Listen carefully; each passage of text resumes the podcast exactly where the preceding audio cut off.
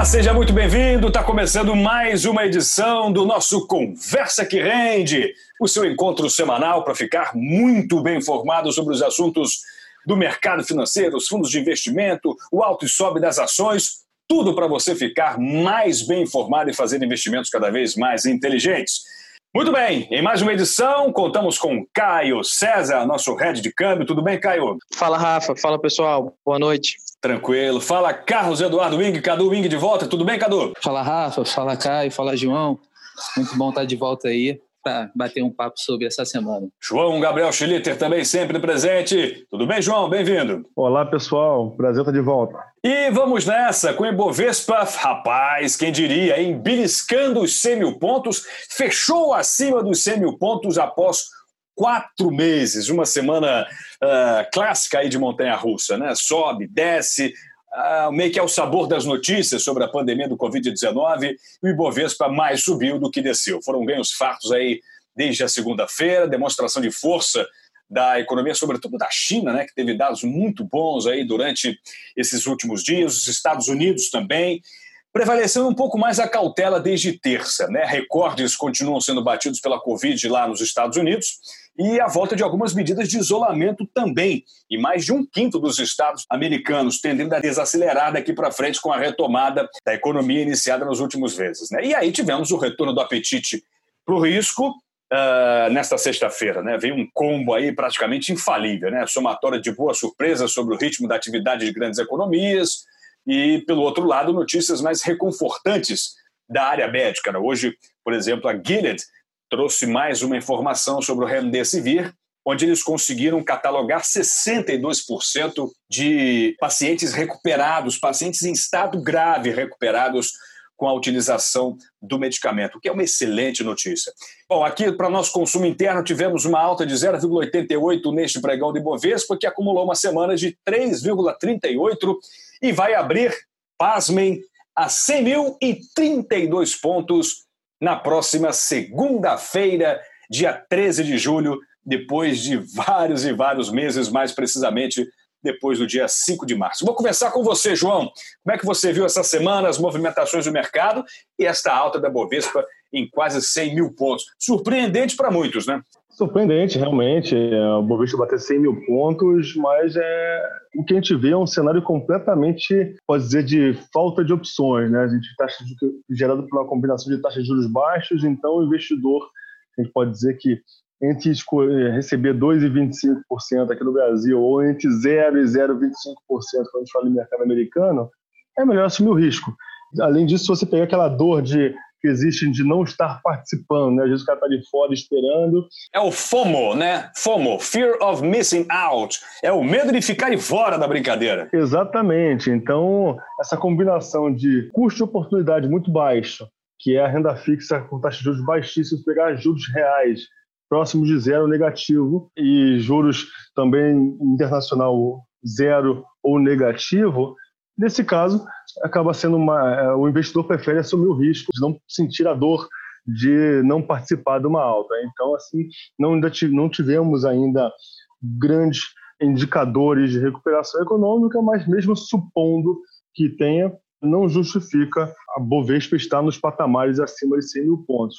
Bom, vamos ver aí as próximas semanas. Agora, de fato, né, Cadu, tivemos alguns dados econômicos aqui no Brasil interessantes. Né? O varejo, por exemplo, reagiu em maio, né? subiu 14%, enquanto muitos apostavam em 6%. Tivemos uma inflação de 0,24%, ante uma inflação de 0,38 negativa, né? enfim, alguns dados brasileiros que mostram que a economia começa a tracionar bem de leve, mas há uma luz no horizonte, né? Exatamente, Rafa. É, a semana foi bem positiva, como você colocou aí inicialmente, a gente chegou aí aos 100 mil pontos, todo mundo estava nessa essa certa expectativa.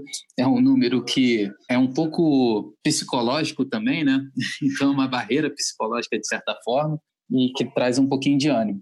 E traz um pouco do, disso que a gente vinha falando já há algum tempo, né?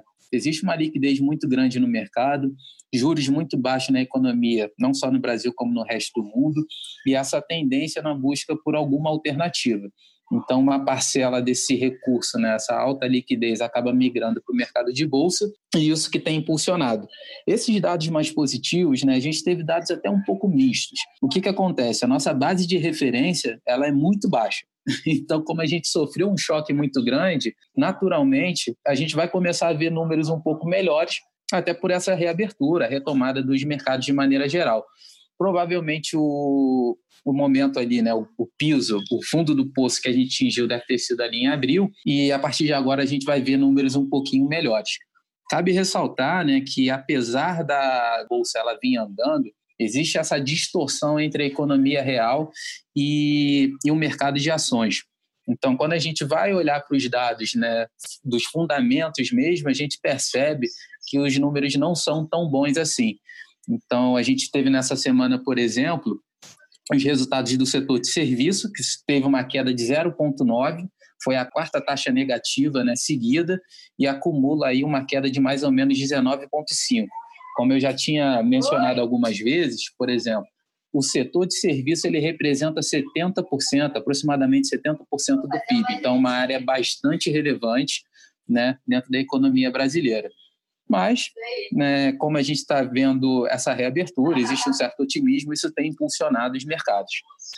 Você tem toda a razão, e só para dar uma base de comparação mais é, representativa para quem está nos ouvindo, a base de comparação realmente é muito baixa. Né? Só para se ter uma ideia, em relação a dados de 2019, o resultado ficou 7% inferior. Né? Ou seja, comparando-se com o ano passado, foi uma queda de 7%. Então, essa subida de 14% realmente se relaciona com dados muito baixos. Agora, o câmbio, rapaz, o que falar do câmbio, né? Se teve algo imprevisível nessa pandemia, poucas coisas foram previsíveis, é bom que se diga, mas algo quase impossível foi a cotação do dólar no Brasil. Quando o dólar se valorizava lá fora, às vezes aqui dentro desvalorizava. Quando ele perdia terreno, aqui no Brasil ele crescia. E nessa semana ele ficou praticamente estável. Né? Para o câmbio ficar mais caro, ficou aquela pressão na busca por proteção do investidor enquanto uma vacina contra a Covid ainda não fica pronta. Já para ficar mais barato, jogar a favor as chances de cortes na Selic, né? diante do comércio brasileiro aí superando as expectativas. Como é que você viu essa movimentação de 0,05%, Caio? Praticamente você não trabalhou essa semana, é isso ou eu estou enganado? Não, geralmente nesses momentos que o câmbio não, não, tem, não tem uma direção muito definida é que a gente trabalha mais, porque os dois lados ficam ansiosos, né? Tanto quem está mandando quanto quem está recebendo, quanto quem está comprado e vendido. Foi só uma provocação, né? Porque eu sei que você trabalha quase triplicado, né? Todo mundo perguntando o que fazer. É, geralmente, né, quando não dá para prever, que a questão fica mais, mais complicada.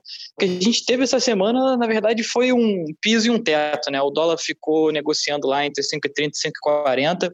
Eu acredito que eles estejam esperando algum dado ou estejam esperando alguma, alguma informação para tomar uma decisão, ou que ele tenha encontrado, pelo menos nessa semana, é, um meio campo em que ele consegue negociar entre risco e preço real do dólar. Então, assim, a gente não teve volatilidade, né? No, no mês passado, como a gente teve bastante volatilidade, é, é estranho você ter uma semana em que o dólar, assim, terminou quase no zero a zero. É, a gente até teve um dado positivo ontem nos Estados Unidos, saiu o seguro-desemprego, saiu melhor do que o esperado, mas não mexeu é, inclusive, teve até no meio do dia, ele chegou a subir. Então, assim, não, eu imagino que os investidores e os especuladores estejam esperando alguma outra coisa. Pegar o gancho aqui, eu imagino que por conta da semana que vem, eu estava dando uma olhada aqui, é, e semana que vem a gente vai ter, ao contrário dessa semana, uma semana agitada. É, então, eu estava dando uma olhada, se eu não me engano, na quinta-feira tem PIB do segundo quadrimestre da China, que é um número muito importante. É, e a gente tem decisão de taxa de juros na Europa, é, se eu não me engano, também na quinta-feira. Então, assim, a gente vai ter bastante coisa para comentar e bastante influência no dólar na semana que vem. Imagino que o pessoal esteja esperando. Exato. Nessa semana tivemos taxa de juros do Japão, do Canadá e na semana que vem teremos Europa. Bem lembrado pelo Caio. Tem uma questão interessante também, aí falando um pouquinho lá de fora, né? Eu trazendo aqui a, as análises lá de fora, o, o dólar ele perdeu muito espaço né, para as moedas é, lá fora, ele teve queda na semana para o euro, queda na semana para a Libra, o que não acontecia há muito tempo. Tivemos bons dados econômicos na Europa, né? tudo azul nessa semana, números muito bons. A França, por exemplo, teve um salto na produção industrial de 19,6% contra 15%. Na Itália também, né, que chegou a ser o epicentro da Covid no mundo, reagiu com 42% de expansão em maio, né, quase o dobro dos 23% que eles esperavam. Né? Então, assim, o Cadu está coberto de razão ao analisar os números com uma base inferior. Mas a expectativa versus a realidade foi o que trouxe um pouco mais de ânimo para os investidores. Por isso, como a bolsa reage sempre pela expectativa e não pela realidade, sobe no fato, cai no boato, a gente pode esperar até de uma certa maneira previsível esse aumento das bolsas mundo afora, né, João, Cadu, quem pegar essa? Concordo com você, Rafa a gente já vinha falando isso, né, que a bolsa ela estava reagindo muito em relação à notícia. Então, qualquer dado um pouco mais positivo, principalmente, né, expectativa sobre uma cura do coronavírus, né, de um medicamento para o tratamento ou mesmo uma vacina, como tem impulsionado mais nos últimos dias, isso traz toda essa esse otimismo para o mercado e até surpreendeu de certa forma, né? A gente está falando em Brasil, esses dados que você trouxe, setor de varejo, né? Ficou acima da expectativa. É, um setor por exemplo, foi muito destaque foi a parte de vestuário, né? Então foi um, um dos que puxou muito essa, essa retomada e é natural. E sabe rapidamente, Cadu, uma explicação que faz todo sentido é o vestuário infantil e infanto-juvenil, sobretudo, né? Que a molecada tá crescendo na pandemia, bicho. É isso aí. Tá todo mundo com roupa pequena em casa. Então liberou um pouquinho, vamos comprar roupa, porque as que estão aqui já não estão servindo, né? Olha que coisa interessante, né? Exatamente. E, e eu faço um destaque que, na minha cabeça aqui, pensando, né? Eu acredito que a gente possa ter um movimento parecido com o que a gente observou no início ali da pandemia com o setor de mercado, mercado e farmácia. O que, que aconteceu? Você teve uma, uma busca né, para as pessoas fazerem estoque, saírem menos de casa uma procura maior. Como a gente ficou com uma demanda reprimida, eu acredito que nesse primeiro momento a gente vai ter esse boom, né, essa, essa procura maior por, essa, por esse consumo e provavelmente isso deve desacelerar um pouco mais à frente. Eu chamo a atenção, a gente já vem falando nisso para não deixar a galera aí num otimismo muito grande. Eu acredito que a gente vai ter algum recuo aí do mercado nas próximas semanas, que a gente vai começar a ver o resultado das empresas no segundo trimestre. Então, como o primeiro trimestre no Brasil a gente teve esse lockdown um pouco mais tarde do que lá fora, a gente só pegou o finalzinho ali de março. Então, o impacto sobre o resultado das empresas ele vai ser mais relevante nesse segundo trimestre. Então, quando começar a esses resultados, pode ser que isso traga né, um certo recuo, uma certa retração da bolsa. A gente vai ver ao longo do mês. Eu acredito que isso vai acabar esfriando um pouquinho o, o ânimo, mas como tem muita liquidez, não estou falando de nenhuma realização muito grande, mas pode trazer sim algum número um pouquinho mais é, menos otimista, né? E isso pesar, como a gente vem falando, do noticiário não ser não ser tão positivo assim. E na próxima semana, né, como o Caio já veio destacando algumas informações, um dado que vai ser bastante importante em relação ao Brasil é o IBCBR. Né? Vai sair o IBCBR de maio. Traduz aí para gente, o que, que significa, de que maneira isso impacta? Vou perder dinheiro, é isso? o IBCBR é uma antecipação, né? uma antecipação não, é um indicador que serve como quase que um reflexo do, do PIB. Então ele vai dar uma boa, uma boa dimensão aí de como que está esse ritmo de, de recuperação. Provavelmente esse dado deve vir mais positivo, né? mas os resultados das empresas devem vir um pouquinho mais negativos. Pode ser que tenha alguma, alguma correção aí, ainda mais a gente considerando essa alta que a gente vem observando. Né? Dentro do mês, o Ibovespa já está aí com 5% de ganho, então pode ser que tenha algum período de realização, mas nada, não acredito em nada muito forte, não. Só para trazer aqui, pessoal, é, eu peguei aqui o calendário até para passar para todo mundo, para os ouvintes. Terça-feira é, vai ter PIB na Grã-Bretanha, tá? É, variação trimestral. Quarta-feira tem PIB chinês do segundo quadrimestre. Quinta-feira tem decisão de taxa de juros e, é, geralmente, depois da decisão de taxa de juros, tem coletiva de imprensa do Banco Central Europeu. É, então, além do IBCBR que o Cadu falou, então vai ser uma semana animada. Muito bem, João. É, Para encerrar, queria a sua opinião sobre um dado importante que eu li recentemente pelos analistas do Banco Safra, dizendo que a inflação deve encerrar 2020 aí abaixo de 2%. Eu, sinceramente, nesta minha tenra idade de 36 anos, não imagino uma inflação tão baixa, né? Tivemos aí é, momentos de, de, de, deflação em alguns períodos, até mais recentes, nos últimos meses, mas inflação no ano a menos de 2%, é, eu não sei se é para comemorar ou se é para chorar, mas é praticamente inédito na nossa geração.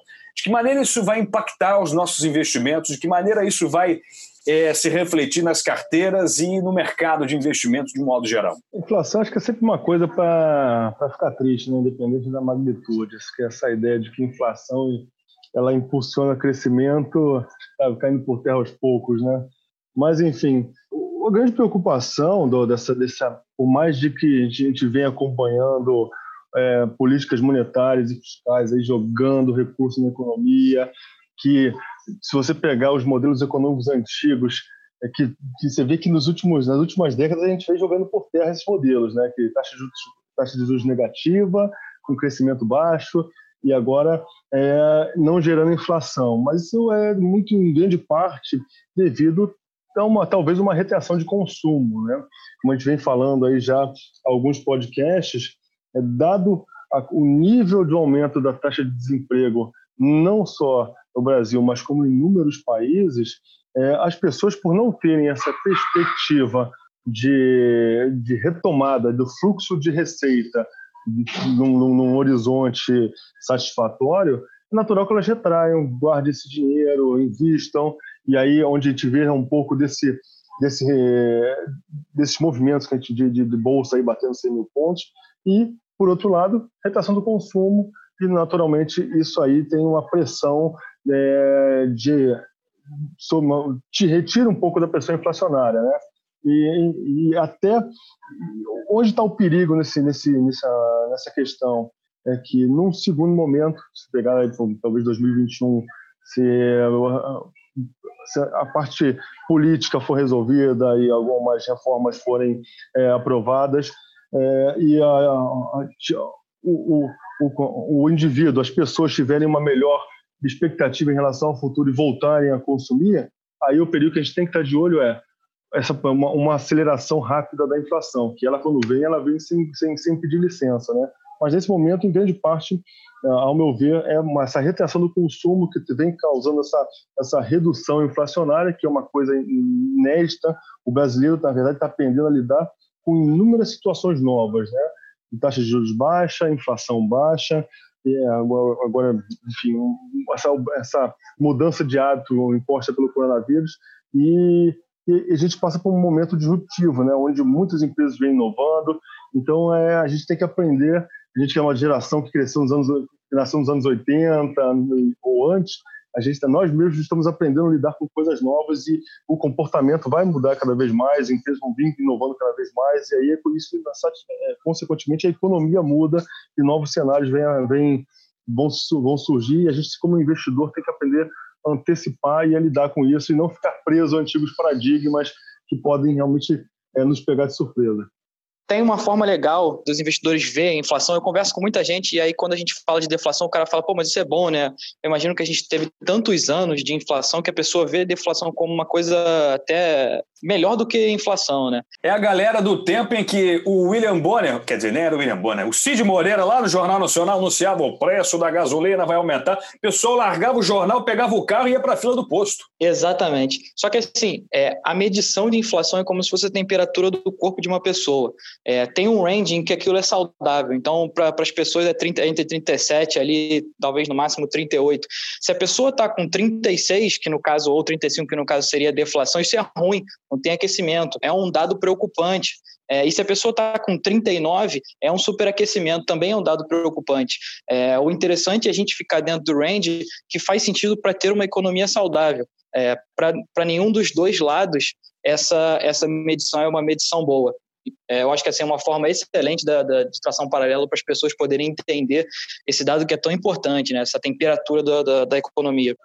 É, a gente tem que ter, realmente, a gente que se fala que inflação é uma coisa boa, não, não é um mundo binário, né? Então, deflação é bom. Realmente, o cara está certíssimo em relação a isso, a gente tem que tomar muito cuidado.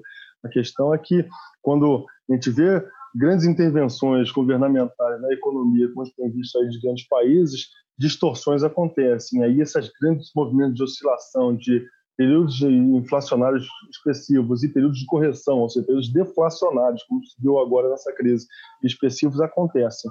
É, então, é entender que, na verdade, quanto mais controlado, quanto menos volatilidade a gente tem na economia e quanto uma manutenção de uma tendência de crescimento de longo prazo, isso que é bom, todo mundo ganha, e não é, querer realmente guiar o mercado na marra, porque realmente os indivíduos tomam decisões de acordo com a sua realidade e tudo mais. E outra falácia que a gente tem que tomar cuidado, que a gente vê que é a falácia das médias, né? A inflação é uma média de preços, mas às vezes você vai ver um aumento de preço numa região ou em outra e que não ela muitas vezes ela representa no agregado, num país inteiro, mas não se você for pegar pontualmente, às vezes o Rio de Janeiro teve uma, um, exemplo específico, acho que foi 2016, que a inflação foi 10,33, a inflação do Rio de Janeiro bateu quase 30%, por isso que o Rio é uma cidade tão cara. Então é o investidor, o ouvinte, quando ele fala, poxa, a inflação está dizendo que é baixa na minha cidade, não está igual, que tudo cara. É explicar que isso é uma média que tenta é, descrever o que acontece no país como um todo e não pontualmente, que a gente tem que tomar cuidado também.